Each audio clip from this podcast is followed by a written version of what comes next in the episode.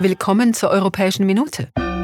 Zum vorletzten Mal in diesem Jahr treffen sich die Abgeordneten des Europäischen Parlaments in Straßburg. Es steht ihnen eine intensive Plenarwoche mit Debatten und Abstimmungen bevor. Wir packen eine Auswahl an aktuellen Themen in eine Minute.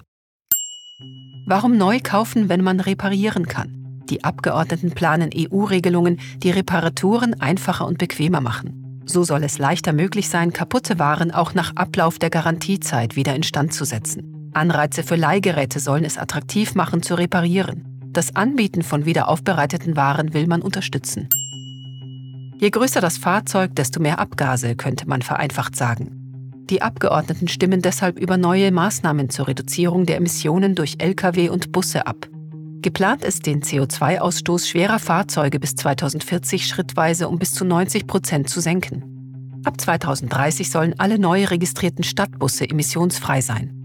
Diese Maßnahmen sind Teil des EU-Ziels, bis 2050 klimaneutral zu werden. Künstlerinnen und Künstler leben oft unter prekären Bedingungen.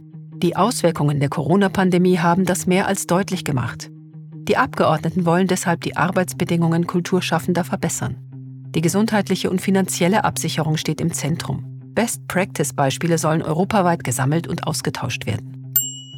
Mit dem Geld für die Jugend investieren wir in unsere Zukunft. Die Abgeordneten planen deshalb mehr für die Bereiche Forschung, Jugend und globale Herausforderungen auszugeben als geplant. Unterstützt werden sollen Forschungsprogramme wie Horizon Europe, Bildungsinitiativen wie Erasmus Plus und Infrastrukturprojekte. Das war die Europäische Minute, eine Sendung des Europäischen Parlaments. Wir wünschen einen schönen Tag.